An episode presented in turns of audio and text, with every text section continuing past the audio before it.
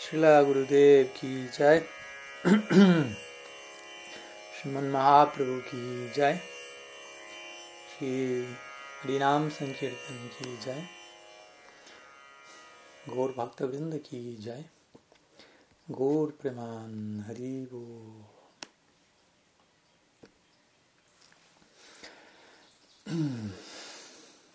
Pranam nuevamente, bienvenidos.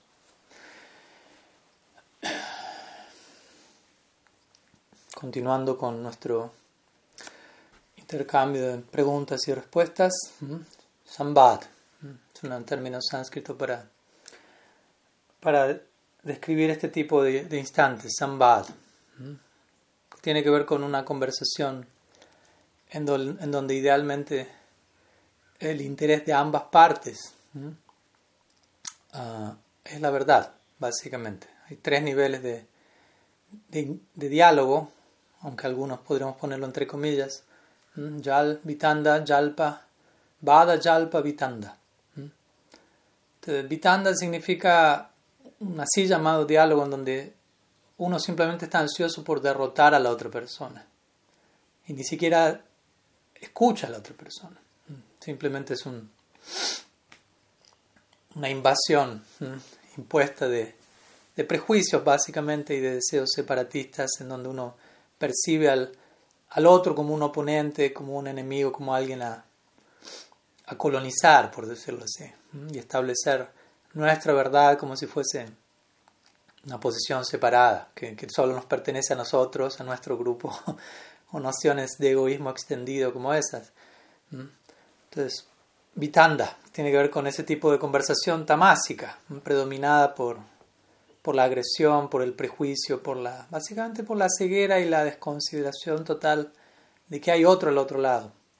Luego Yalpa, entre medio, tiene que ver con la conversación rayásica, en donde nos permitimos escucharnos el uno al otro, entre comillas aún, con una comilla menos quizás, pero es una manera diplomática en donde le doy al otro el, el, turno, por decirlo así, de exponer su idea, pero únicamente estoy esperando mi turno para poder plantear mi verdad. Simplemente considerando esto es lo único que ha de ser dicho, lo único que ha de ser escuchado, en pocas palabras, lo cual sigue siendo un así llamado diálogo.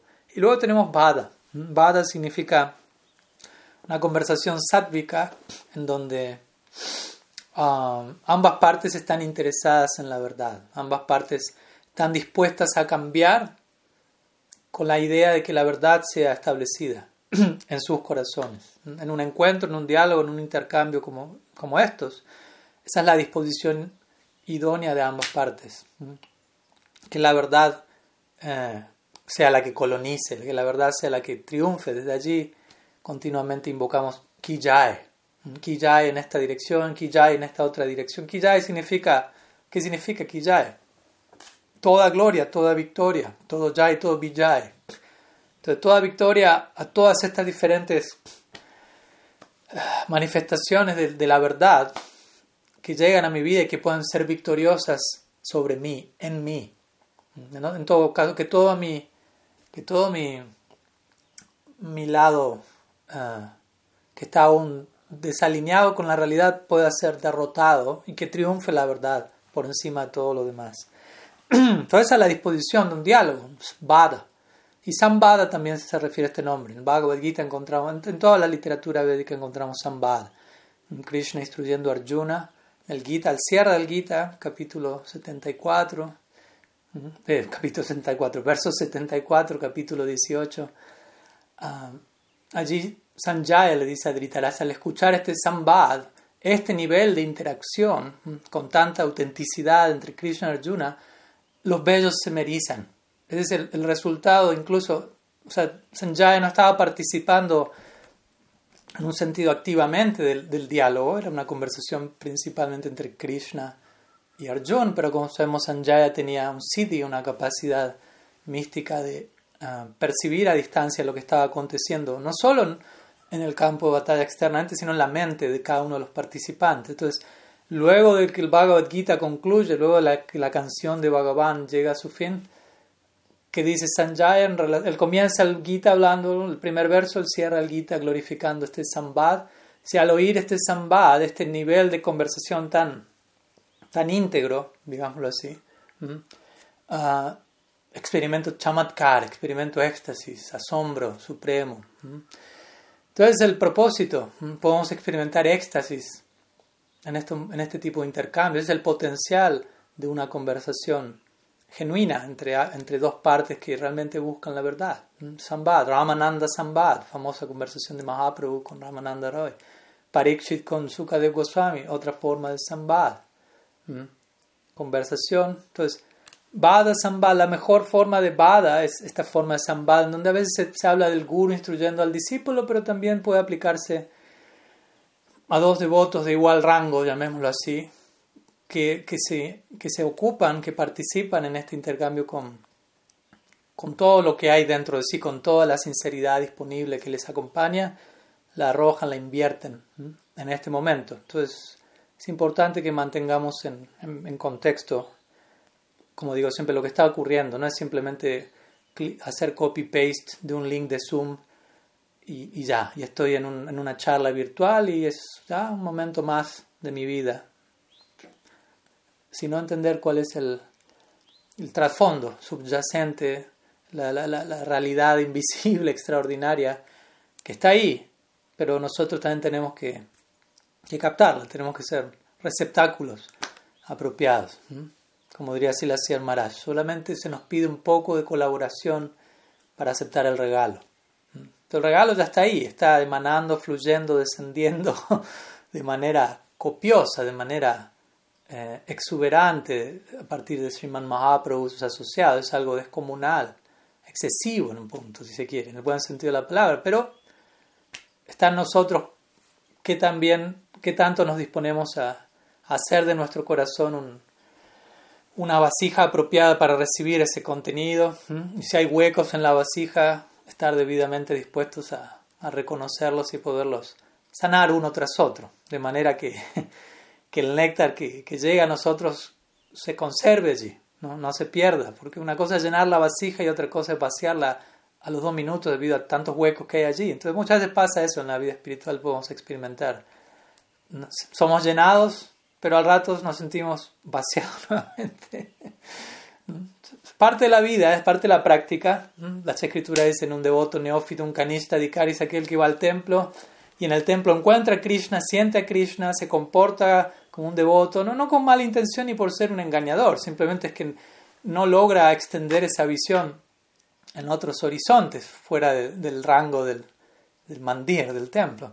Entonces en ese momento se, siente llenado, el néctar llena, se está rebalsando la vasija, pero una vez que cruza la frontera de Vaikunta, por decirlo así, una vez que sale del templo, aunque obviamente Vaikunta es un estado de conciencia y uno debería seguir allí, no logra mantener ese nivel y eso que se llenó, eso que rebalsó comienza a desaparecer al menos en nuestra experiencia. Entonces es importante eh, no solamente volver a llenar la vasija cuanto antes, sino también entender que si hay huecos en la vasija, en la vasija han de ser eh, reparados para, y seguirla llenando, porque de, hecho el potencial de Jiva Shakti en conexión con Sarup Shakti es ilimitado y podemos, eh, no solo estamos recibiendo el néctar, que va a llenar la vasija. Estamos recibiendo la vasija en sí mismo. En un punto nosotros somos la vasija, el corazón, la vasija, pero al mismo tiempo la asociación con los sadhus eh,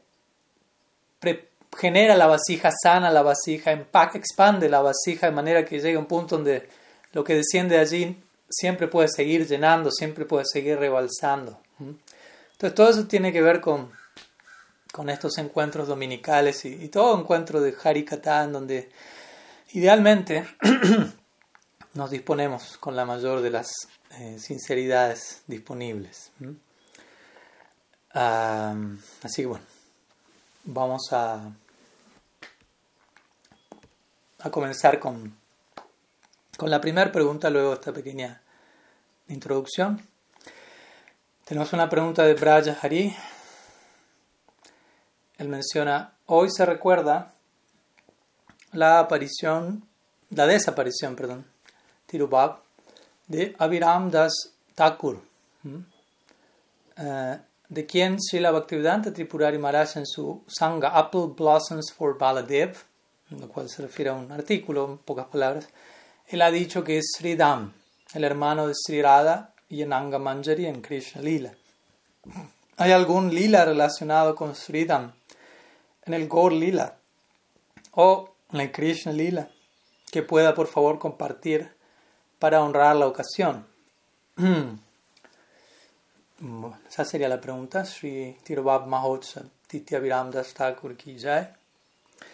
Y bueno, agradezco a, a Braja Hari Prabhu por la invitación, la oportunidad de poder eh, mencionar algunas palabras, en este caso en relación a Sri Thakur, a Viram. Muy importante este punto, ¿no? No como una mera formalidad, nuevamente, sino realmente desarrollar un sentimiento por cada una de estas personalidades. Cuando nos enteramos hoy es la desaparición de Abiram Das Thakur, idealmente deberíamos sentir un, o de quien fuere, obviamente, más allá de él, un ferviente anhelo. ¿Quién es Abiram Das Thakur?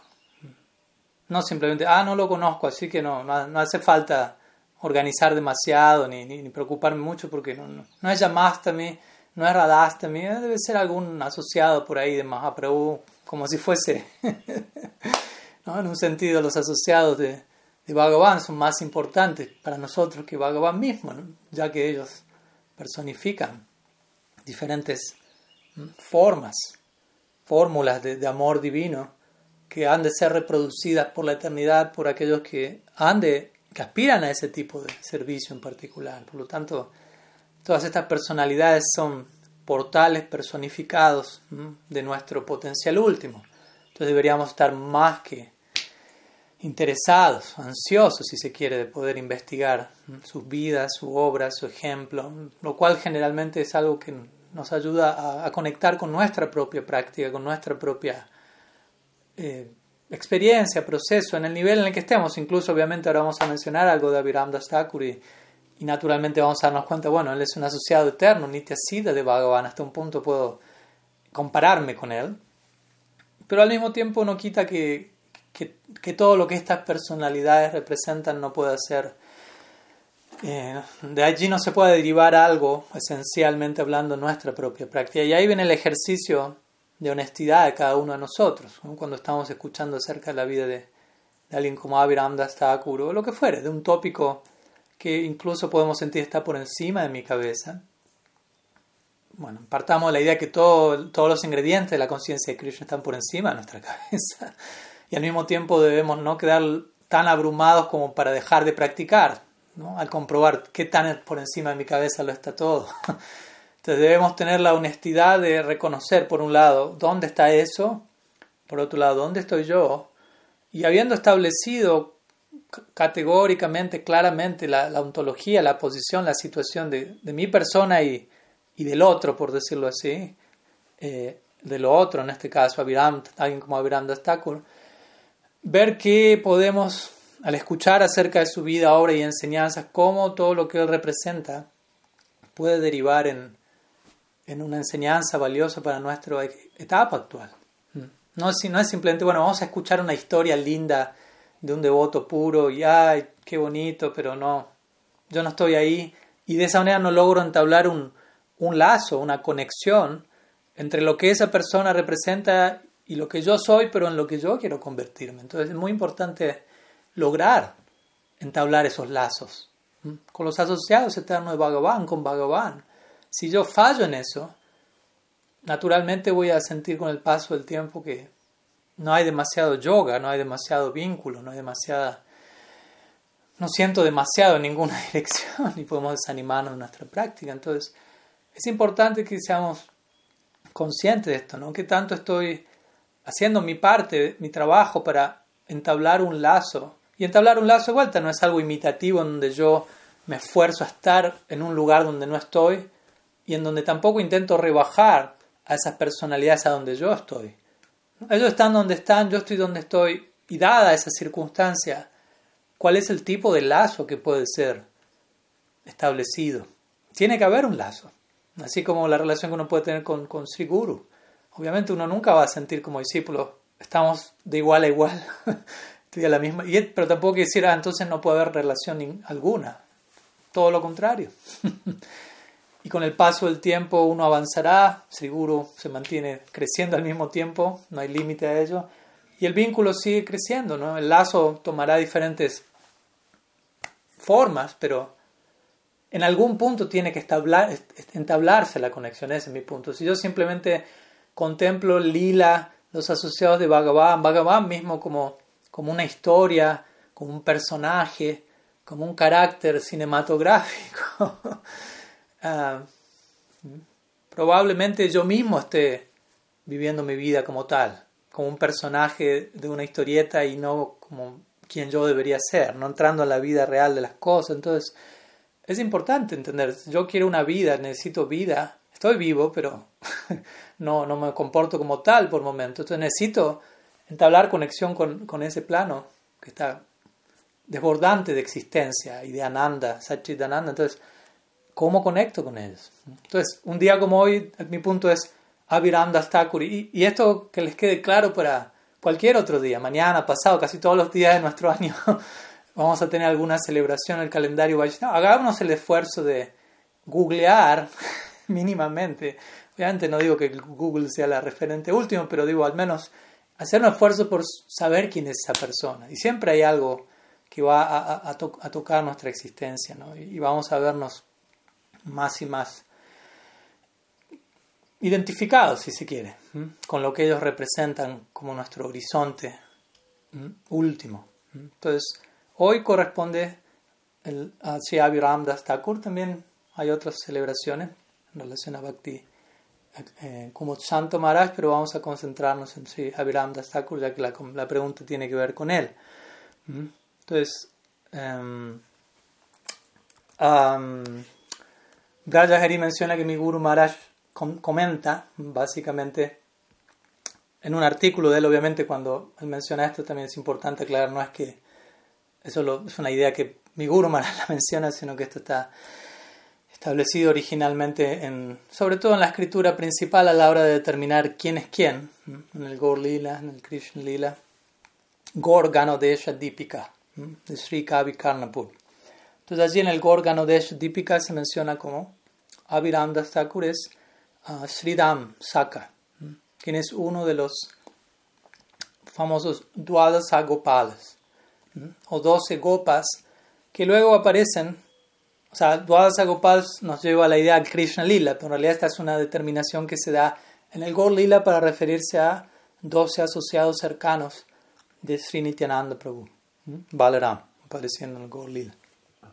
Entonces, no todos ellos son el mismo tipo de sakas, como sabemos hay diferentes categorías de ellos. Y Sridham, en este caso, él no es un Priyanarma Saka, es un Priya Saka. Y, bueno, pero forma parte de este grupo de Dwadasa Gopals, en donde, como digo, hay diferentes amigos de Krishna, de Balaram en el Krishna Lila, con diferentes disposiciones apareciendo en el Gaur Lila, asistiendo a Nityananda Prabhu. ¿Mm? Entonces él en el Krishna Lila es Sridham. Entonces Sridham, como sabemos, es el hermano de Sri Radha y por ende también de Ananga Manjari, la hermana menor de Sri Radha. Entonces, bueno, hemos sido invitados a, a mencionar algunas palabras acerca de sobre todo en su manifestación como, um, como Aviram, Aviram Dastakur. Como Sridham sería un capítulo aparte quien es un amigo. No debemos confundir, a veces los nombres son similares. Sridham, Sudam, Subal.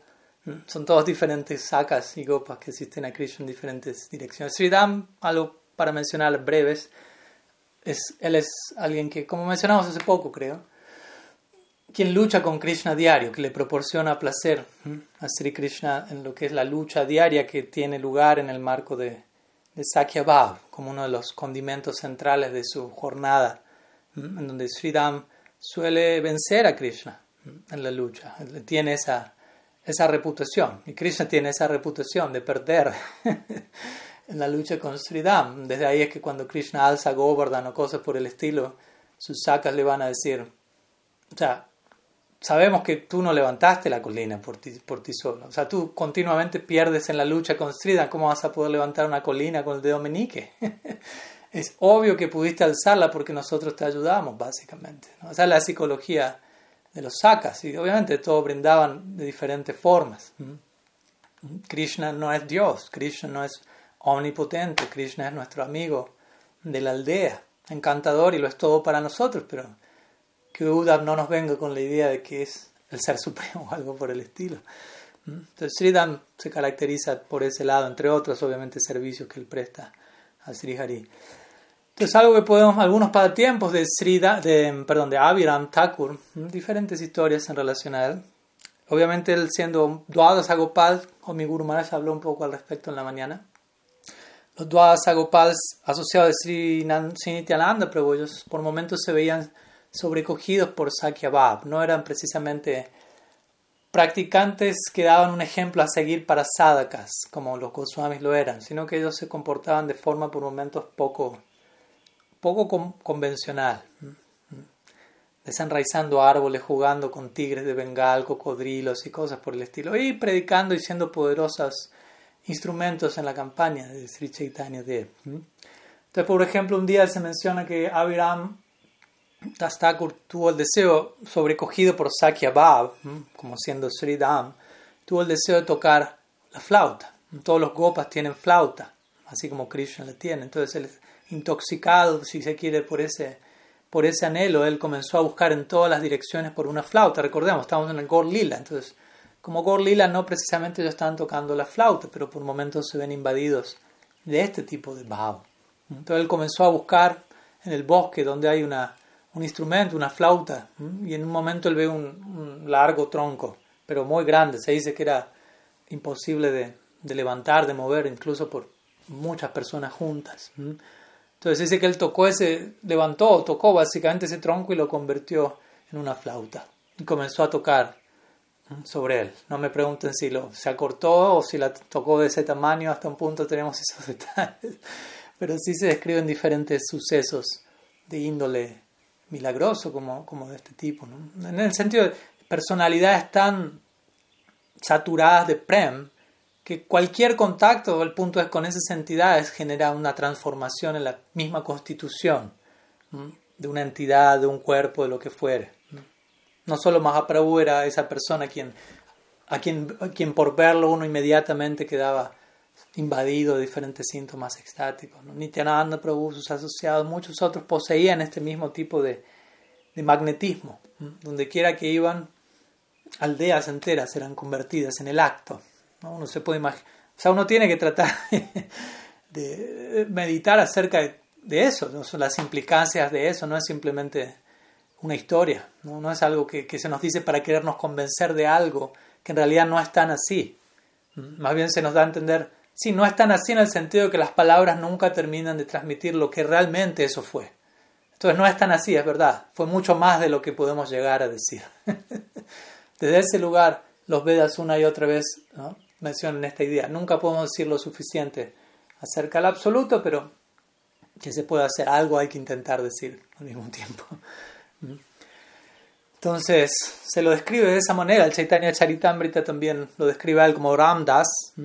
Aviram o Ramdas a veces era conocido como una de las principales, cuando se describe este árbol metafórico del amor por Dios, Mahaprabhu produciendo su, su semilla, su jardinero en simultáneo, Nityananda produciendo uno de los principales troncos y una de las principales ramas de, esto es Aviram Das Thakur, lleno de Sakya Prem, y saturado con Sakya Bhav y como mi Guru Maharaj está descrito, ha descrito y ya lo van a poder conocer prontamente en su próxima obra, comenzando la, la diseminación de la Gaudiya Sampradaya, Nityananda Prabhu y sus Dwadas Agopals, ellos fueron las primeras personalidades que, que de manera, como digo, o sea, epidémica, arrasaron con las aldeas por las que pasaban, básicamente, ¿no? generando profundas corrientes de Sakya Bhav. También algo interesante en relación a Viram Thakur, se dice que él tenía un látigo. De vuelta, aquí entramos en, la, misteriosa área de, la paradoja y del amor divino y de asociados eternos invadidos por, por un tipo de emoción que Vaishnavera Kriyamudri no podemos determinarla estando fuera de, de su órbita. Uno puede decir un látigo, o sea, por favor, no violencia, y de repente meter uno de los asociados de, de Nityananda usaba tenía un látigo y no solo lo tenía, sino como vamos a ver, le daba un buen uso. Pero se dice que cuando él latigaba a alguien, si ese es el, el verbo correcto, eh, la persona quedaba impregnada de prem, de amor divino. Entonces era un látigo de prem. ¿Quién no quisiera recibir un buen latigazo de esos? Era llamado Jaya Mangal, ese látigo. Mangal significa, se refiere a algo auspicioso y Jai, ya lo explicamos. Entonces un látigo que concede toda auspiciosidad, toda victoria, la victoria del amor, la victoria, la conquista definitiva. Entonces quien quiera que recibía el contacto al darshan con esta parafernalia, llamémoslo así, con esta extensión del, del ser mismo de Avirandas Thakur, quedaba lleno de Krishna Prem. Una forma, como decimos, poco usual de conceder Krishna Prem. Para nosotros eso es no solo impensado, para nosotros es impensado la idea de, de dar Krishna Prem de cualquier forma, porque aún uno no tiene Krishna Prem uno mismo. Entonces, ¿qué decir de pensar cómo entrego Obviamente, si uno tiene Krishna Prem, no va a estar pensando cómo entrego Krishna Prem. Alguien que tiene Krishna Prem está entregando Krishna Prem por el hecho de tenerlo, por el hecho de existir con Krishna Prem. Eso va a llevar, el hecho que alguien esté invadido por Krishna Prem hace que, que ese mismo Prem lo inspira a uno en una dirección u otra, a actuar de formas probablemente poco convencionales, pero a través de esas acciones estar diseminando esa misma corriente. Entonces, en el caso de Aviram Thakur, sí, era una manifestación, lo acepto, poco convencional, pero falina farichete, uno juzga el árbol por el fruto. Entonces el fruto es prem fala, el fruto del amor divino, no importa la forma que, que, el, que el vehículo que concede ese prem va a tomar.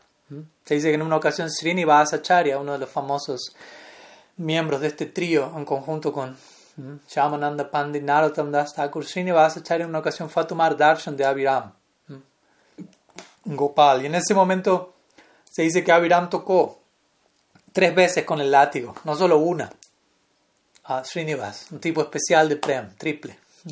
Entonces Srinivas estaba con su esposa, perdón, eh, estaba con su esposa llamada Malini y ella comenzó a, a llorar, a lamentarse, diciendo, no lo vuelvas a, a tocar, dale tres latigazos le has dado, cálmate por favor. Él es un muchacho muy joven, si lo vuelves a tocar con tu látigo va a perder, va a desmayarse, puede perder su conciencia. Pero obviamente tenía razón, Sarasvati Devi de alguna manera obró a través de las palabras de Malini diciendo, sí, a, través de ese contacto Sri Srinivas perdió su conciencia, abandonó toda conciencia de este plano y alcanzó, aunque obviamente hablamos de alcanzó, era alguien que, que, es considerado un asociado eterno de Bhagavan, pero en, el despliegue cronológico del lila, él es visto como recibiendo, quedando lleno de Krishna Prem por el contacto con Jaya Mangal, o el látigo de, de Aviram Thakur. Entonces, una personalidad especial, Aviram Das Thakur fue enviado también cuando, cuando Mahaprabhu le ordenó a Nityananda ir a predicar a Bengal, que se casase, que vaya allí, que se, dirige, que se dirija a las personalidades menos favorecidas de la sociedad, debido a que Mahaprabhu como sannyasi no podía hacer eso. Él también envió a Aviram, a Aviram Das Thakur, a Gadadhar Das, junto con, con Nityananda Prabhu. Nityananda que fue solo allí. Se dice que con el solo hecho de ver a Aviram Das Thakur, todo, todos los ateos huían aterrorizados. Otra forma de decir, todo ateísmo en uno desaparecía por completo. Porque como decimos siempre, cuando hablamos de los ateos huían, los impersonalistas eran acabados. Naturalmente eso puede referirse a la porción dentro de nosotros que aún, que aún insiste en esa dirección, que aún es Mayavadi, que aún es atea, que aún no cree en Krishna. Cree de la boca para afuera, pero no cree de la boca para adentro. Entonces, en contacto con, el punto es con estas grandes personalidades, todos esos rincones aún inexplorados, quizás por nosotros, siguen siendo colonizados mediante bhakti samskaras. Entonces, de esta manera él era alguien muy conocedor del Shastra, un gran pandit también. Él se casó con su esposa Malini por la orden de Nityananda Prabhu. Y hoy se celebra, como digo, un, su desaparición y en un día como hoy se, se organiza un gran festival eh, en un lugar llamado Kanakula Krishnanagar, Kanakula Krishnanagar, que tiene que ver con, con el sitio en donde él principalmente vivió. Entonces hoy en día en, en esa aldea todavía se sigue organizando este tipo de celebración. Así que, Sri Aviram Dastakur Tirubab Mahotsav Algunas palabras, como digo. Y como estoy seguro, quizá ustedes no, no sabían poco y nada de Aviram Dastakur. Y, el hecho de poder saber algo acerca de él. Ahora, de vuelta, el punto es cómo hago que toda esta narrativa uh, se incruste dentro de mí. Porque de vuelta no es solamente qué linda esa historia, pero no logro relacionarme, no logro entablar un vínculo con eso. Ahora lo que continúa es el compromiso en la forma de reflexión. ¿Qué hago con todo eso? ¿Qué hago con, con esa data, por decirlo así? Como decimos siempre, ¿qué hago con esa información para que invoque transformación? Entonces eso ya lo dejo en sus manos. Esa es, la parte, ese es el precio que ustedes tienen que pagar. Ah, no pedimos aquí una, donación monetaria para participar de, estas charlas, pero hay un precio a pagar, que es mucho más elevado como podrán darse cuenta.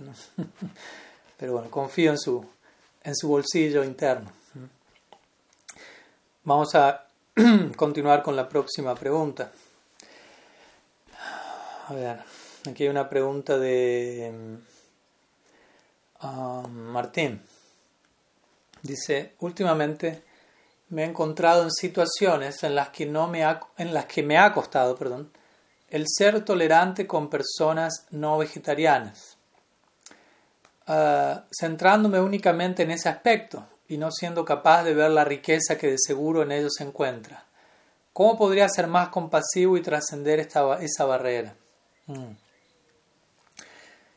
Pues en parte ya la solución la ha dado Martín en la misma pregunta, ¿no? porque por un lado plantea el problema o la dificultad, pero al mismo tiempo deja en claro, me estoy centrando únicamente en ese aspecto y no soy capaz de ver todo lo demás que es mucho más que un aspecto. Entonces, obviamente ahí está el, el punto de entrada. Em, pero yo creo que el, ¿cómo decirlo?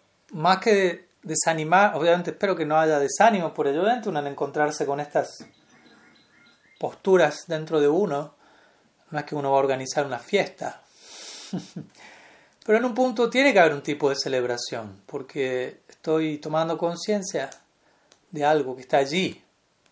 Es real. O sea, lo que, la realidad que eso proyecta no es real, pero eso que está allí es real, eso está allí. ¿no? Como decimos Maya, Maya Shakti, es real, es una energía de Bhagavan. Lo que veo a través del lente de Maya Shakti no es real, pero Maya Shakti es real y su presencia, su influencia está allí. Lo que esa influencia genera a nivel percepción, eso es otra cosa. De la misma manera, el punto es, uno debería igual aprender a alegrarse en medio de, esta lamentación, en el sentido de, bueno, estoy enfrentándome con una circunstancia que me hace consciente de algo que está allí. Quiere decir, me estoy volviendo más consciente. Y obviamente es doloroso. Puede ser doloroso, pero al mismo tiempo, cómo sobrellevar ese dolor entendiendo estoy dándome cuenta de algo que, antes no, no, veía y que estaba allí. E-, eso sí que es doloroso. Si hay algo doloroso es, ¿cómo hacerlo? Saber que hay toda una serie de cosas que están allí y que no las estoy pudiendo detectar y que aún así están interponiéndose con, con todo lo que yo debería ser, con todo lo que yo quisiera ser. Y aún así no logro percatarme de ello. Eso sí que es triste y desesperante. ¿Y qué decir si alguien se logra percatar de ello e intenta taparlo, intenta mirar en otra dirección. Eso sí que es lo más triste y más desesperante, aunque, uno no lo, aunque quizá uno no lo sienta así en, su condicionamiento. Entonces, es parte del proceso de, de iluminarnos, el poder tomar conciencia, más allá de, la situación particular que, que Martín menciona y que ahora vamos a abordar, pero en términos generales entendamos que el, el, viaje del sadhaka, el despertar del alma condicionada, incluye muchos de estos capítulos. Y, este ejemplo que aquí Martín me comparte, en un sentido yo diría, es un ejemplo eh, relativamente menor o inofensivo, en comparación a otras realidades que, que están allí, probablemente ya siendo nuestro subconsciente y que eventualmente las, iremos descubriendo a medida que la práctica purifica, vamos, vamos barriendo y el polvo se va moviendo, por decirlo así. Y debemos estar preparados para eso. A veces el problema es que no estamos preparados para, para, para, para lidiar con el resultado de nuestra práctica. ¿Mm? Por un lado queremos practicar o queremos el fruto último de nuestra práctica, pero no estamos dispuestos a lidiar con el resultado intermedio de nuestra práctica. ¿Mm? Entonces quiero amor, quiero paz, pero no quiero pasar por el túnel incómodo, desconocido, misterioso, paradójico, descolocante que implica el tener que corroborar mi, pequeñez, mi insignificancia, mi ignorancia, mis anartas, que en última instancia no son míos como parte de mi constitución, pero de alguna manera son míos en el sentido que aún los siento como tal, estoy aferrado a ellos, estoy apegado a ellos, he, construido una identidad a de todo eso que ha de ser deconstruida ahora. Entonces, una y otra vez tenemos que recordar, todo esto forma parte del viaje de un devoto progresivo, un devoto dinámico, un devoto que quiere volverse un madhyam, bhakta, por empezar, entendiendo, a menos que yo llegue ahí, no voy a poder de ahí trasladarme a la meta última. No, es que hay un, salto cuántico de un solo trampolín a Golok Vrindavan, no, no hay un vuelo sin escalas a esa meta última. Hay un par de escalas, hay un par de paradas entre medio del vuelo en las que tenemos que aprender a lidiar con varios factores eh, que muchas veces no queremos ver, que no queremos eh, apreciar. De vuelta, no, con esto no estoy diciendo, hay que no, estoy intentando demonizar a alguien, simplemente estamos tratando de caracterizar el mecanismo típico de, una Bada Jiva que de tiempo sin inicio está acostumbrada a vivir un tipo de vida y de repente se encuentra con que las cosas eran de otra manera. Entonces tenemos que tener paciencia y comprensión a nosotros mismos y a los demás, eh, poniendo todo en la balanza, es entendible. ¿no? Si esta es nuestra primera vida, si se quiere, intentando abordar el bhakti, es entendible que todavía varios elementos nos, nos desconcierten. ¿no? No, tampoco es algo para extender el drama demasiado. Entonces, en relación a la pregunta en particular, de vuelta, celebro que Martín pueda caer en cuenta de ello, es un punto importante. Y, no solo caer en cuenta de ello, sino estar insinuando, como lo hace en la pregunta misma, cuál es la respuesta a eso. Entonces ahí uno ve también cómo muchas veces el mismo problema, si somos sinceros, el mismo problema nos, nos trae la solución al problema. Si realmente hay, hay, hay honestidad de disposición en nuestra búsqueda, el enfrentarnos a una, a una situación desafiante, a una limitación interna, automáticamente también nos está entregando cuál es la forma de resolver eso, aunque todavía nos sintamos que no estamos ahí, que no llegamos ahí, pero ya se nos entrega el, direccionamiento, ¿no? Es por aquí. Y aquí está la respuesta en un punto. Estoy concentrándome excesivamente en un aspecto de una persona que ni siquiera forma parte de su constitución inherente, porque no es que el alma en su inherencia es vegetariana o no vegetariana. Eso tiene que ver con una capa en algún nivel. Estoy excesivamente eh, insistiendo en esa dirección y pierdo de vista cualquier otra cosa. Obviamente, yo lo que siempre recomiendo aquí, y me lo recomiendo a mí mismo cada vez que, que piso el palito al respecto, es, me, a mí me gustaría que alguien me juzgue exclusivamente por, sea el defecto que fuere, tengo muchos así que hay para elegir, pero elijamos el que, fuere, cada cual elija su talón de Aquiles, o incluso ni siquiera el talón de Aquiles de uno, qué decir, algún defecto menor, porque alguien puede ser no vegetariano y yo considero que en general ese no suele ser la principal falla de la mayoría de las personas. Hay cosas peores muchas veces. y el punto es que alguien sea juzgado totalitariamente por ese elemento no es para nada agradable. Entonces, a mí no me gustaría eso, recibir eso. No lo considero balanceado, no lo considero sano. Entonces, naturalmente, ¿por qué yo estoy haciendo eso? ¿Por qué me dejo llevar por eso? Y obviamente ahí es donde empieza el, el clásico ejercicio diario de introspección. y, invocar la filosofía que nos asiste al respecto, ¿no? Las influencias de las gunas están allí, determinados anartas, determinados prejuicios, determinados temores, en donde necesito determinada inmadurez en la forma en la que estoy incorporando mis propios conceptos. ¿no? Por, por, ejemplo, yo ahora soy vegetariano, por decirlo así. Si yo estoy incorporando ese concepto inapropiadamente, probablemente el resultado sea que todo lo que no es eso que estoy incorporando va a ser visto por mí con desdén. Entonces, ahora que soy vegetariano, todos los que no son vegetarianos pasan a, otra categoría ante mis ojos, algo así. y, y únicamente eso está mostrando qué tanto nosotros tenemos que seguir trabajando en nuestro vegetarianismo. Y cuando digo vegetarianismo no me refiero simplemente a lo que pongo en el plato, porque para nosotros como Vaishnavas el, ajustar nuestra dieta principalmente tiene que ver con, con invocar la cualidad de, de la misericordia, Daya, Jiva Daya. Entonces la compasión. Entonces entendamos el punto ser vegetariano, ser vegano, ser frugívoro, ser pránico, aún no garantiza el pleno espectro de la compasión. Yo puedo ser vegetariano y ser completamente no compasivo con todos los que no son vegetarianos. Yo puedo ser vegano y ser completamente cruel con los vegetarianos. Yo puedo ser pránico y atacar a los frugívoros, qué sé yo. O sea, el punto es que no es tan simple, no, no es tan fácil. La idea se extiende en, ciertos niveles en donde, que todavía no podemos estar captando. Entonces, más que concentrarnos en si el otro es vegetariano o no, que estar concentrando en qué tan vegetariano soy, soy, yo. Y cuando digo vuelta, qué tan vegetariano yo soy, no, tengo, no estoy hablando solo de lo que estoy comiendo, sino que tanto estoy abrazando el principio de la compasión, del cual el vegetarianismo es un aspecto, en su plena implicancia. Si todavía compruebo que que en el nombre, ¿no? ¿Qué decir? En el nombre de ser no violento, eso me lleva a juzgar y atacar a otros, debo cerrar la puerta de mi cuarto, encerrarme en el cuarto y trabajar sobre mí mismo, por decirlo de alguna manera, más que salir y mirar cómo está el mundo, ¿no? Y que hay que cambiar aquí, que hay que cambiar allá, porque a veces uno se pone muy ansioso de eso, ¿no? Uno incorpora algo en un nivel superficial y ya quiere como ver que todo el resto del mundo está haciendo eso mismo que uno incorporó y que uno ni siquiera incorporó tanto todavía.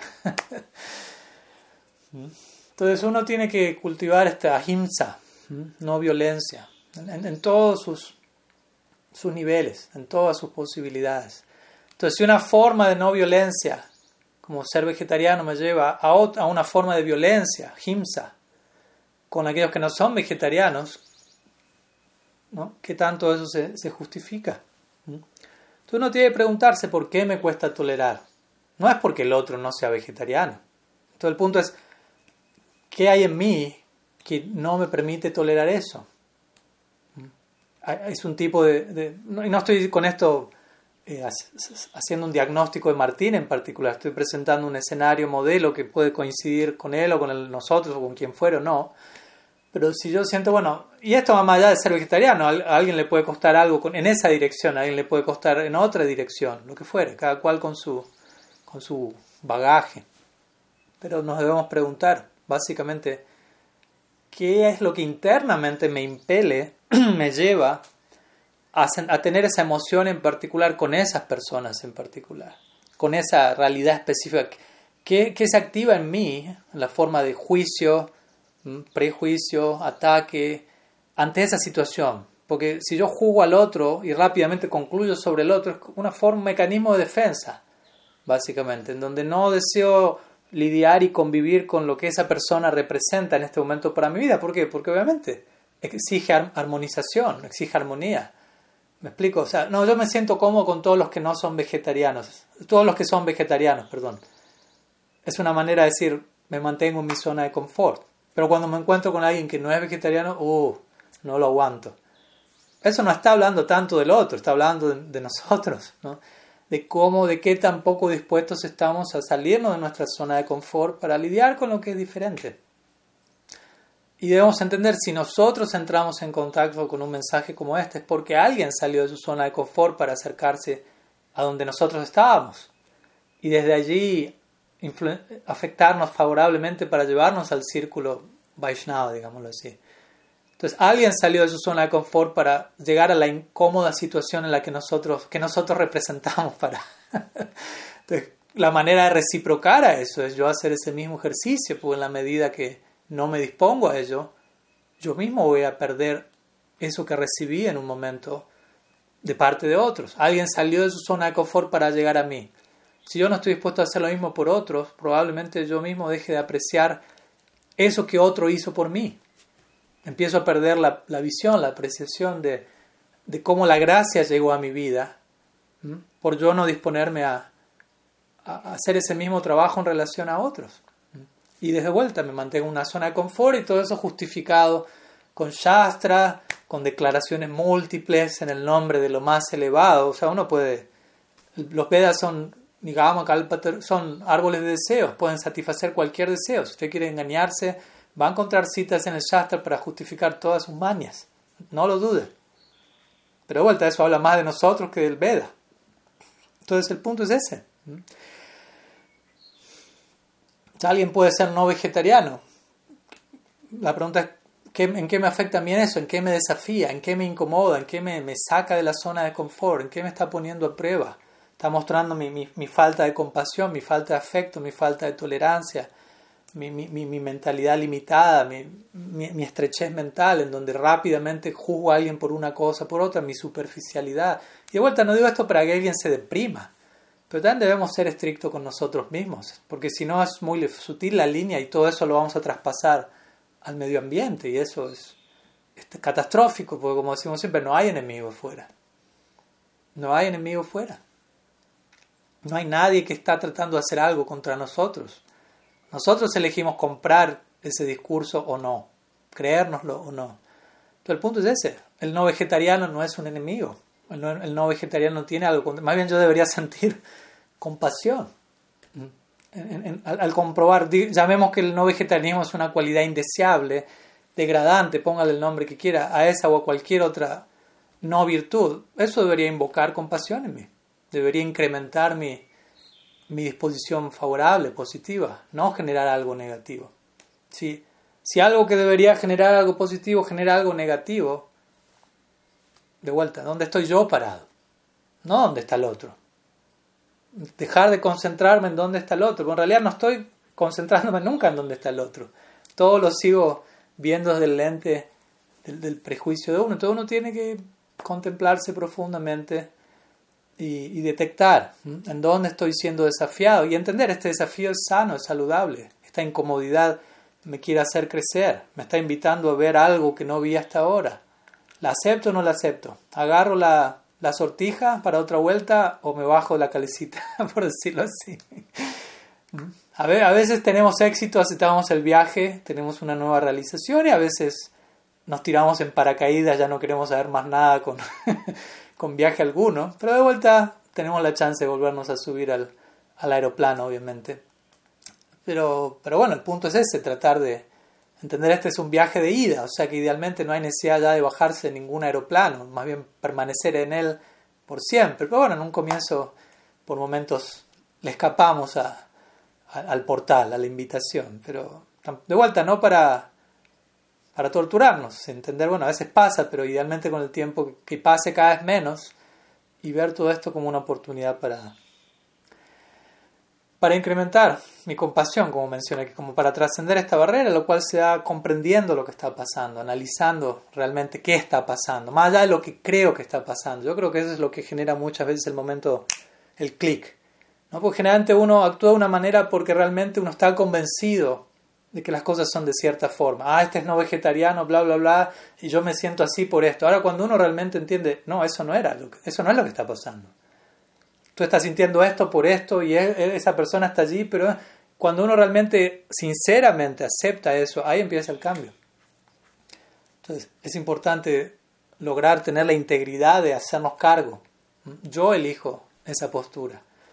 Y, luego, obviamente, es ejercitarla en la práctica, acercarnos a esas pruebas con las que sentíamos rechazo y empezarlas a, acariciar, por decirlo así, a tomarles cariño, entendiendo, e, e, esto me está ayudando a, acercarme más, a, vivir mi práctica de manera genuina, que no sea algo solamente teórico, que no sea algo, como digo, de la boca para afuera, sino de la boca para adentro. No queremos, en el nombre de, de un ideal tan elevado,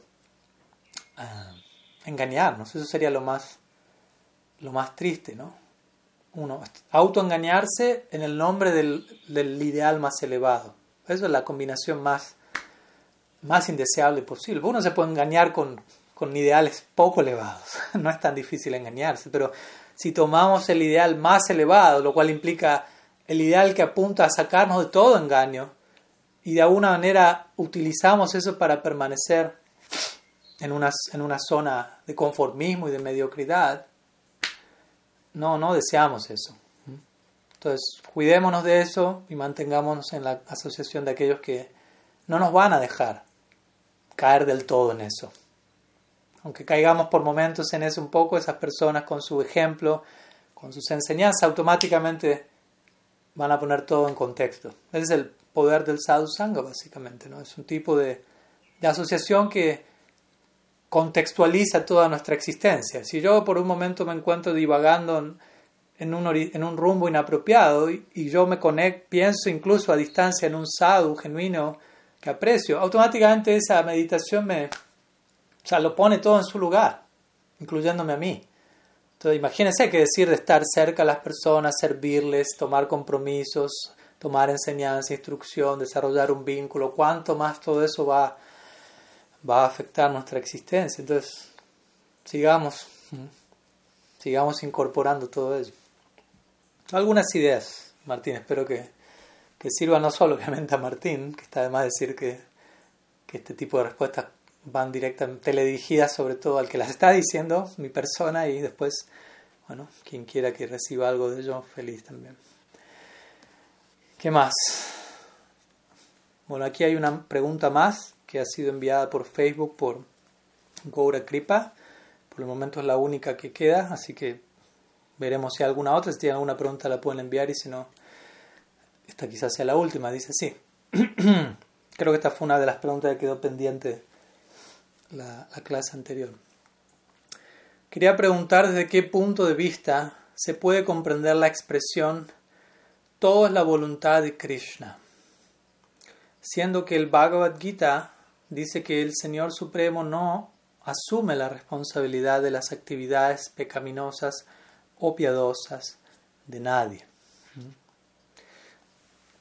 Sí, este es un, tema importante, clásico, hemos hablado una vez, está ligado también a la idea de, de libre albedrío, de cuál es nuestro rol, cuál es el rol de Bhagavan, hasta qué punto uno es responsable y de vuelta, cómo uno puede tomar ciertas ideas o líneas y abusar de ellas.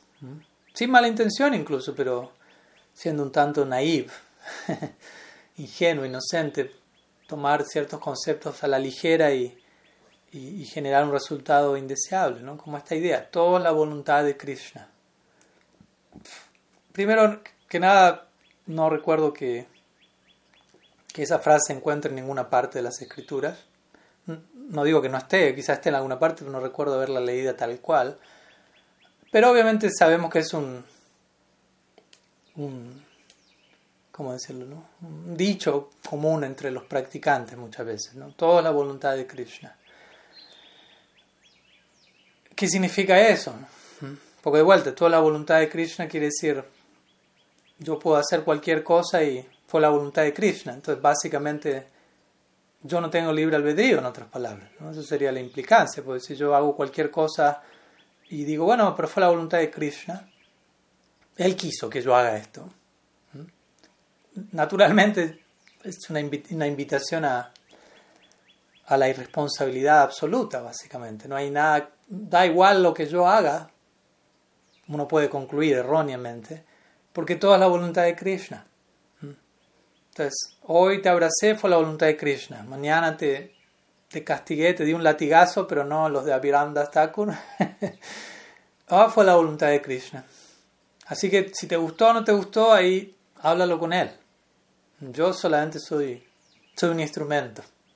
No podemos, como digo, podemos usar las palabras desde un lugar peligroso, donde Krishna es responsable y ahí es donde viene esta idea de que muchas personas también se ven eh, desanimadas de, la, de, creer en, que Dios existe.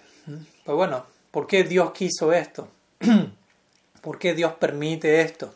Si todo es la voluntad de Krishna, si Él es el controlador supremo, ¿por qué Él deja que esto pase? Bla, bla, bla, bla, bla. Entonces, todo esto tiene que ver con, con maneras de, de pensar y de concluir acerca de las cosas que son bastante como monocromáticas, ¿no? como muy en una dirección única, limitada. Y, estamos hablando de Dios. ¿no? Estamos hablando de... O sea, incluso un átomo es completamente complejo y desconcertante. ¿Qué decir? Bhagavan. alguien multifacético, inconcebible básicamente en un punto. Hasta un punto obviamente podemos hablar de él, pensar de, acerca de él, etcétera, de acuerdo a lo que la revelación nos entrega, pero también hasta un punto tenemos que tener cuidado no, no volvernos demasiado simplistas, ¿no? mencionando ah, todo lo que Dios, Krishna quiere y esto es así, esto es así. A veces las respuestas no son tan simples. Por ejemplo, algo tan simple como, ah, no lo sé, por ejemplo, sufrimiento en este mundo. Y las personas dicen, bueno, si alguien sufre, ¿por qué Dios permite que, que alguien sufra? Él puede controlar y cambiar eso, pero el punto es si Él controla eso, o sea, el, punto es, ¿qué es el sufrimiento? El sufrimiento es el resultado de la acción previa de uno. ¿Me explico? O sea, es, en un punto es inseparable el uno tener individualidad y expresividad en la acción y la consecuencia de eso. Entonces uno dice, bueno, que Dios interrumpa eso implica prácticamente yo me vuelvo un autómata, o sea, no tengo más individualidad. Yo hago una cosa, pero que Dios haga que, el resultado sea otro, o, que Dios me haga hacer todo correcto. Básicamente quiere decir, me ha, he sido privado de mi individualidad. Y creo que nadie quiere eso. Entonces, a lo que voy es, el, el escenario es complejo. Libre albedrío significa puedo elegir positivamente, iluminadamente o no. Y, y, el amor consta de eso. En última instancia, Krishna está interesado en, amor, en relaciones basadas en prem. Pero el prem es una decisión personal, voluntaria. O sea, e, esa es la, la cúspide de nuestra práctica, cuando nosotros mismos llegamos a la conclusión y con todo nuestro ser decidimos de pies a cabeza, quiero esto y me entrego a esto. No es que alguien me está forzando a eso, no es que alguien está decidiendo por mí, no es que lo hago bajo presión, por temor, por, por, por, por inclusión social, nada de eso, sino que apasionadamente eh, arrojo mi vida en esa dirección, escojo con todo, el potencial de mi libre albedrío, quiero eso, con todo lo que eso implique ateniéndome a las consecuencias de todo ello. Ahí es cuando todo cuando tiene gracia, ahí es cuando esto llama la atención de Krishna, por decirlo así. Y eso tiene que ver con el amor, de vuelta es un vínculo libre, el amor es libre básicamente, aunque en un sentido uno habla, ambas partes están controladas el uno por el otro, la esclavitud divina, etc. Al mismo tiempo hay libertad, todas las paradojas conviven en el amor. Entonces hay plena libertad, no es que yo estoy obligando al otro a que me ame ni que el otro me obliga, deja de ser amor en. Entonces, nuevamente, el punto es Dios interesado en este punto, Krishna puntualmente, hablemos en nuestro lenguaje, Bhagavan, Swayam Bhagavan, Krishna, está interesado en ese vínculo únicamente, no tiene otro interés. O sea, en su vida no hay otro interés aparte del Prem y vínculos en base al Prem. Él no tiene otra, no tiene otra experiencia fuera de esa órbita. Tratemos de imaginarnos qué es eso. Estamos aspirando a, un vínculo con alguien que no conoce otra cosa que no sea prem. Intercambios naturales, orgánicos, voluntarios, de, de lo más auténtico y profundo. Entonces, tiene que haber una decisión voluntaria. Pero el hecho de que haya esa posibilidad de elegir implica puedo elegir otra cosa. Porque si, si uno dice, bueno, ok, hay decisión voluntaria, ¿Y qué opciones tengo? Y uno dice, solamente elegir a Krishna en el marco del premio. Uno dice, no, no hay. ¿Qué elección es esa si no hay una segunda posibilidad?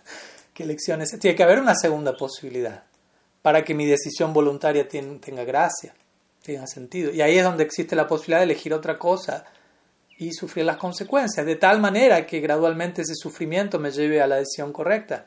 Entonces entendamos, Dios tiene que permitir eso. Si Él no permite eso, está anulando nuestra individualidad, nuestro sentido de la responsabilidad, está anulando en última instancia nuestro potencial de desarrollar amor por Él. En otras palabras, nuestro máximo beneficio está siendo negado.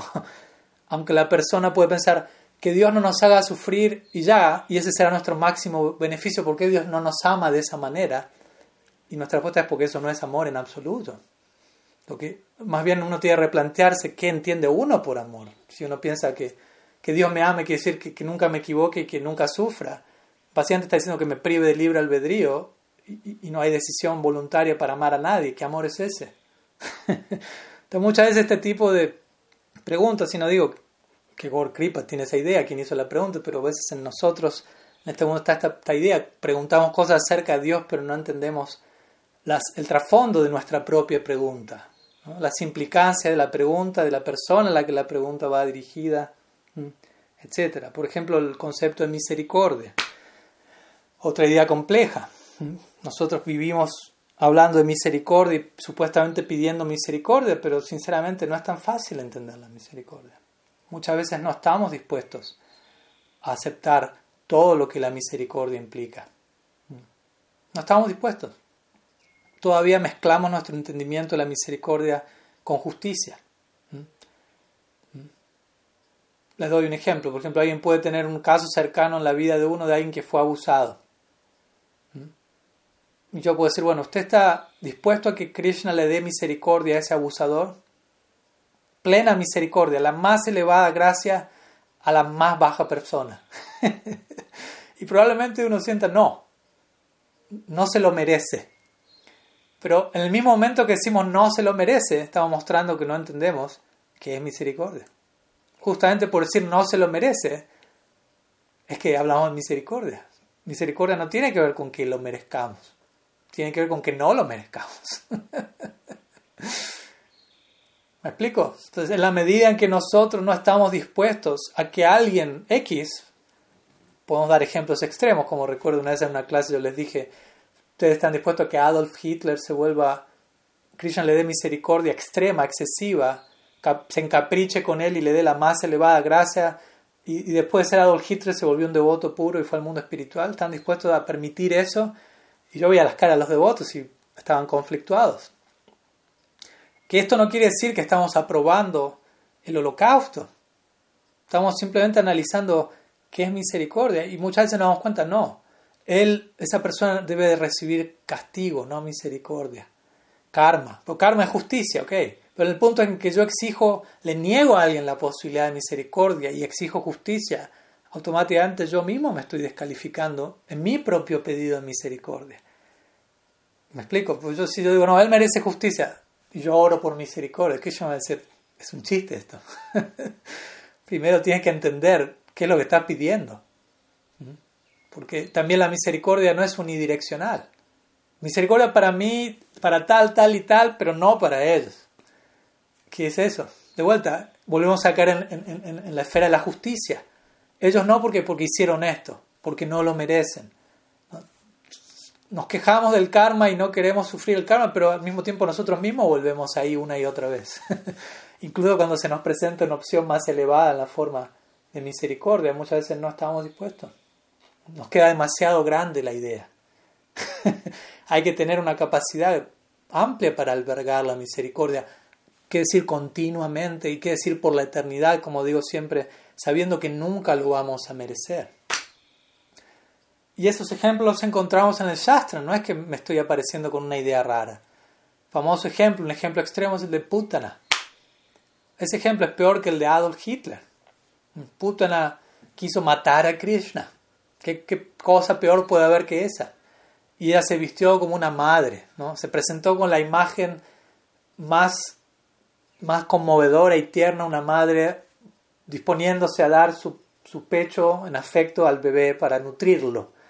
Pero en, el marco de todo eso, como sabemos, él había untado su pecho con veneno y quería matar a Krishna. Traten de, dimensionarla, traten de aplicar esa misma situación a si ustedes tuviesen un bebé. Y pasa eso. Llega alguien como niñera y se, y se la ve encantadora, amorosa, pero la intención de trasfondo es matar a su hijo, y en este caso no estoy hablando de su hijo, estoy hablando de Krishna. Entonces, trate de entender cómo la narrativa del Bhagavatam nos presenta la peor situación que podamos imaginarnos, la situación más torcida posible en relación a la personalidad más elevada con la actitud más, más oscura posible. Y, y aquí no termina la historia, como sabemos. ¿Cómo termina la historia? Krishna le concede a Putana la posición de una madre en Vatsalya Rasa en Golok Brindava. o sea, algo completamente descomunal, algo completamente, eh, ¿cómo decirlo? Mm. Ya, no, no, es algo, no, no, es algo recíproco, no es algo que ella merecía. Mm, imagínense. Y de ahí ahora en el Bhagavatam. Aho Bhakyam Stanakala Kutam Jigyam Sayapaya Dapya Shadvi Leve Gatinda Triuchitam Tatunyam Kambandayalum Sharanam Prapanam Brajima. Mi Guru Maharaj este verso hablando de Gadar Pandi, Mukunda y Pundarik Vidyanidhi. Ese es el verso que Mukunda citó para mostrarle a Gadar Pandi cómo Pundarik Vidyanidhi era un gran Vaishnava. Citó este verso y Pundarik comenzó a citar la última línea una y otra vez. Kambandayalu Sharanam Brajima, Kambandayalu Sharanam Brajima. Significa cómo puedo rendir, entregarme a alguien más misericordioso que Krishna. No lo hay. O sea, ¿quién, quién no se entregaría a Krishna? Si, alguien está en sus cabales, va a concluir, esa es la persona más misericordiosa. Y él luego dice, ¿por qué? Porque él le otorgó a Putana, a quien se acercó a él, con la peor de las intenciones. Él le otorgó Kripa Siddhi. Kripa Siddhi significa perfección a causa de una misericordia desproporcionada. Esa persona no hizo mérito alguno, no se ocupó en sadhana en absoluto, y no solo eso, tuvo una actitud totalmente opuesta. Y aún Krishna se encaprichó y le dijo, ah, a Golok. Entonces el punto es, ¿qué ¿estamos de acuerdo con Krishna en ese momento? O le vamos a decir a Krishna, ella no se lo merecía. ¿Por qué le diste eso? No deberías haber hecho esto, eso está mal. Entonces, de vuelta, traten de, de tomar esa... Eso no es una historia nomás. Traten de encontrar, como dije al comienzo, un lazo emocional y aplicar eso a cualquier circunstancia que nos toca vivir a nosotros aquí en este mundo. Mi Krishna puede mostrar misericordia en cualquier momento y misericordia sin causa. O sea, idealmente no, no hace falta aclarar eso porque no existe la misericordia con causa. Eso ya es karma. Si hay causa, es karma, causa y efecto. Misericordia sin causa. Entonces, vuelvo a decir todo esto en el marco de la pregunta, aunque parezca que me, me fui un poco por las ramas. Tiene que ver con esta idea de toda la voluntad de Krishna. Entonces, ¿cómo lo entendemos eso? Toda la voluntad de Krishna que que si yo estoy sufriendo, Él quiere que yo esté sufriendo. Mm. Krishna es masoquista, ama ver a, las, a jivas en, ansiedad. No, no. Toda la voluntad de Krishna es una forma de decir, como digo, no es un aforismo vedántico o algo por el estilo, que básicamente trata de dar a entender todo se encuentra bajo, bajo su dominio, bajo su control, no existe nada que escape a su supervisión. Ahora, dentro de esa supervisión, de vuelta, él, él no va a imponer su voluntad de forma absoluta sobre cada entidad viviente y anular el libre albedrío de cada uno de nosotros. Entonces, desde ese lado es que el Bhagavad Gita dice, Bhagavan no asume responsabilidad por las acciones de cada alma individual. Eso no tiene lógica alguna. ¿Mm? Por eso nosotros, el karma es algo individual. Y de vuelta, eso es algo básico pero muchas veces se nos escapa. Todas las implicancias de las ideas más básicas de nuestra filosofía muchas veces se nos, se nos escapa de las manos. Algo tan básico como el karma. ¿Mm? Acción, reacción, causa, efecto, responsabilidad individual, ¿Mm? sin intentar asignar ¿Mm? culpas hacia, otros, hacia otras direcciones.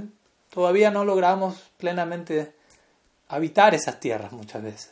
Entonces eso implica que todavía no entendimos el karma del todo.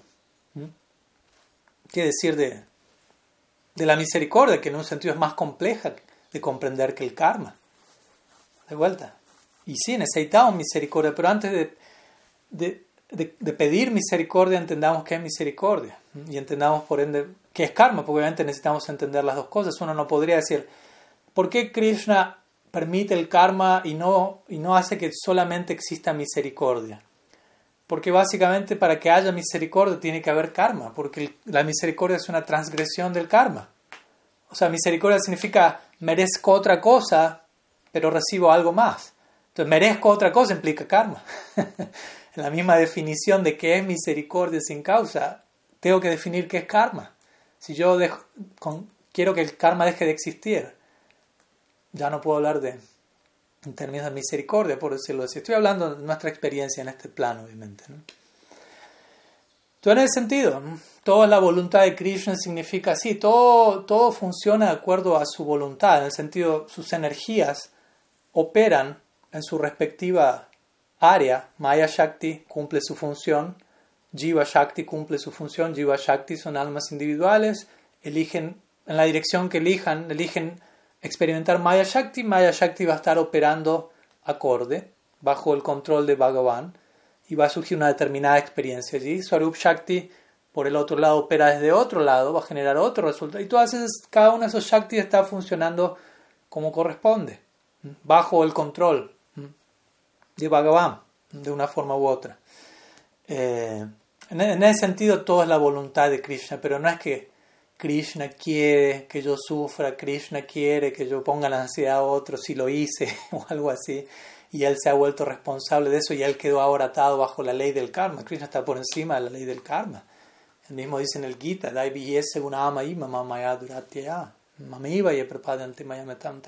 si uno quiere superar el karma, quiere superar Maya, las gunas, la única forma es rindiéndose a mí. Y la implicancia es a mí que estoy por encima de esa influencia. La única forma de yo liberarme de Maya es rendirme a, ese plano que está más allá de Maya, rendirme a una entidad que está por encima de las gunas. Así yo puedo salir de las gunas. Entonces Krishna está por encima de las gunas, sin duda alguna. ¿Mm? Entonces, ese es el punto, ¿no? Porque de vuelta todo puede quedar en eslogans fáciles y, y, que no los pensamos demasiado, que no los, como digo, que no aplicamos todas las implicancias que esos eslogans incluyen y, los utilizamos de manera barata para justificar lo injustificable muchas veces. ¿Mm? Como digo, es importante conocer qué es, a qué se refieren las escrituras, las de cada sección del Shastra, que uno pueda leer, que uno pueda estudiar cada declaración del sadhu, entender el contexto, porque si no podemos distorsionarlo todo y crear una, una escuela aparte, una apa sampradaya básicamente, un linaje totalmente opuesto y desviado, pero basándonos en las mismas escrituras que, las, que la, la sampradaya original utiliza, pero creando otra concepción debido a un... Por eso la, la necesidad de, de guía, porque nosotros mismos solos, por decirlo así, con el Shastra, con la revelación, podemos, más que Shastra, podemos hacer desastre. Entonces tenemos que, que, cuidarnos al respecto. En fin, algunas ideas. ¿no? Entonces el punto es sí, debemos asumir responsabilidad. Esa es una palabra que, que a veces no es tan popular en, tu, en nuestro léxico interno, pero debe asumir debe capturar más y más nuestro ser interno, responsabilidad, responsabilidad, responsabilidad conmigo mismo. Quiero hacerme cargo de mí mismo, quiero estar controlado, quiero controlar mis impulsos, mis pensamientos, mis palabras, mis decisiones. Quiero aprender a hacerme responsable de todo lo que, lo que tenga que hacerme responsable. Todavía uno no, no dimensiona el alcance de eso, qué tan responsables podemos ser, qué tanta responsabilidad. Y de vuelta, no como algo asfixiante ni, ni indeseable si todavía en, nosotros hay algo que, que, no le toma el gusto la palabra responsabilidad. Entonces debemos replantearnos su significado en nuestras vidas, porque en verdad responsabilidad en última instancia es amor divino, la máxima expresión de, de la responsabilidad no es algo forzado, no es una ley fría, impuesta, es la más libre de las expresiones, la más voluntaria de las decisiones. En, Golok Brindavan, en Nityananda, ahí encontramos plena responsabilidad de ambas partes. Los devotos hacia Bhagavan, Bhagavan hacia sus devotos. No hay ni que decirlo, no existe la palabra responsabilidad, no la usan porque la están viviendo. Desde, el día hasta la noche. No, no, no conciben otra manera de vivir sus vidas que no sea comprometiéndose totalmente, emocionalmente, extáticamente con el objeto de su afecto, dándolo todo en relación a ese ideal y no hay nada más. Entonces, imagínense qué nivel de responsabilidad. Entonces, aunque, aunque aparentemente uno pueda mirar el lila de manera superficial y parezca, están jugando, la están pasando bien, no están tomándose en serio la cosa, están teniendo una celebración por ahí nada más, pero no, si uno contempla con el lente apropiado, uno va a darse cuenta de esto está empapado de, de la más profunda responsabilidad. cada átomo, cada átomo de este, de este plano. Entonces, allí queremos ir y estamos en el, en, el campo de, entrenamiento aquí, ¿no? en el gimnasio del, del alma. Entonces, gradualmente los bíceps se van a ir trabajando, los bíceps internos uno tras otro. Bien, entonces, algunas palabras sobre esto y creo que no hay más preguntas al respecto. Por lo menos aquí por formato escrito no, no he recibido más, pero igual ya hemos conversado un, buen rato, así que creo que con su permiso vamos a estar eh, culminando hoy aquí. Nuevamente mi aprecio a cada uno de ustedes por su presencia. Nos estamos viendo más tardar el próximo domingo. Srila Gurudev ki jai, Sriman Mahaprabhu ki jai, Sri Harinam Sankirtan ki jai, Gaur Bhakta Vrinda ki jai, Gaur Praman.